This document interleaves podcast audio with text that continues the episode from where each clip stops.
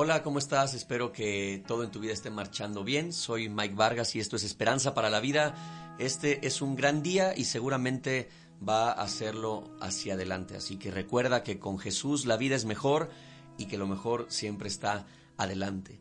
Jesús iba con sus discípulos y entonces sucedió esto que te voy a leer en Mateo 21 del 18 al 22. Por la mañana cuando Jesús regresaba a Jerusalén tuvo hambre y vio que había una higuera junto al camino se acercó para ver si tenía higos, pero no, pero solamente, solamente había hojas, dice el texto. Entonces le dijo que jamás vuelva a dar fruto. De inmediato la higuera se marchitó. Al ver eso, los discípulos quedaron asombrados y le preguntaron, ¿cómo se marchitó tan rápido la higuera? Entonces Jesús les dijo, les digo la verdad, si tienen fe y no dudan, pueden hacer cosas como esa y mucho más. Hasta pueden decirle a esta montaña, levántate y échate al mar, y sucederá. Ustedes pueden orar por cualquier cosa, y si tienen fe, la recibirán. Bien.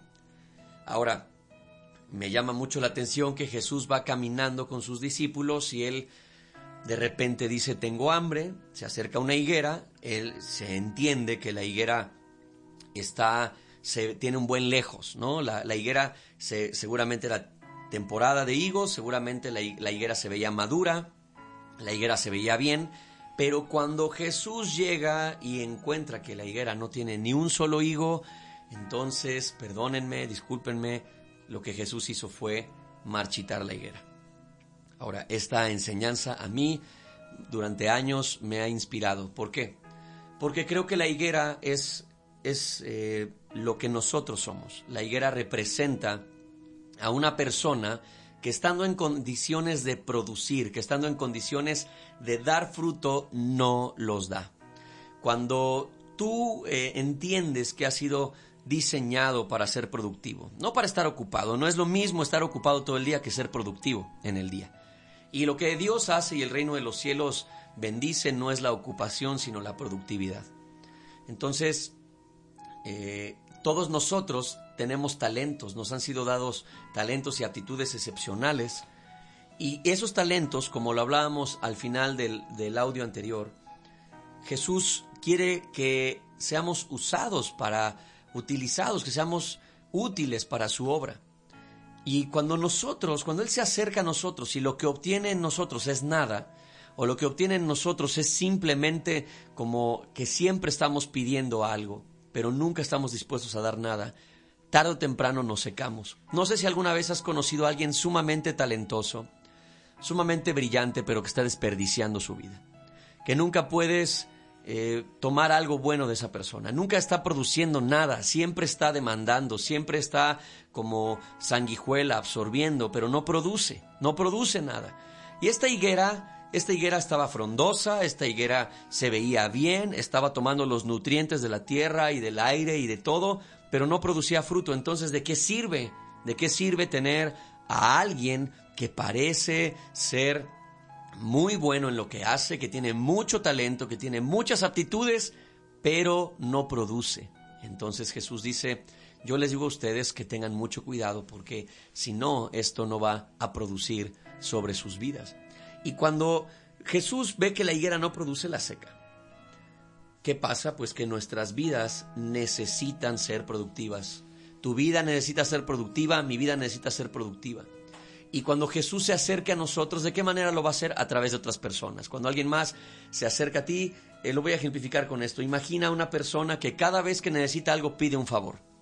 Y entonces siempre hay alguien que lo ayuda, siempre hay alguien que lo favorece, siempre hay alguien que lo bendice. Pero cuando alguien va y le pide a esta persona que ayude, nunca está dispuesto. A eso se refiere. Esa es la higuera. Es la higuera, es la, es la típica persona que siempre puede estar tomando de otros, pero no da para otros. Y Jesús en algún momento te va a llamar a ti te va a llamar a ser productivo para Él, te va a llamar a ser productivo para otras personas. ¿Y cómo lo hará? A través de otras personas. Cuando alguien se acerca y te dice, oye, ¿podrías ayudarme con esto? Oye, yo sé que tú eres bueno para esto, ¿me podrías ayudar? Y entonces está bien, o sea, tú tienes que hacerlo. Hay personas que han utilizado sus talentos para generar recursos, para, para vender algo, para sacar dinero. Está bien, está bien, los, los talentos nos fueron dados para que tú y yo podamos sostener nuestra vida, pero también tienes que saber que alguien ya ha invertido en ti. Dios ya invirtió en ti.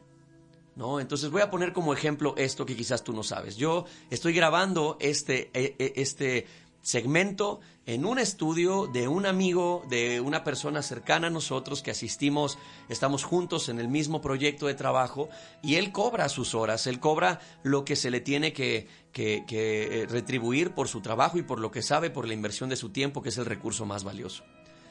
Pero en ningún momento, cuando él se acercó, él se acercó a mí y me dijo, yo quiero ayudarte a producir esos segmentos.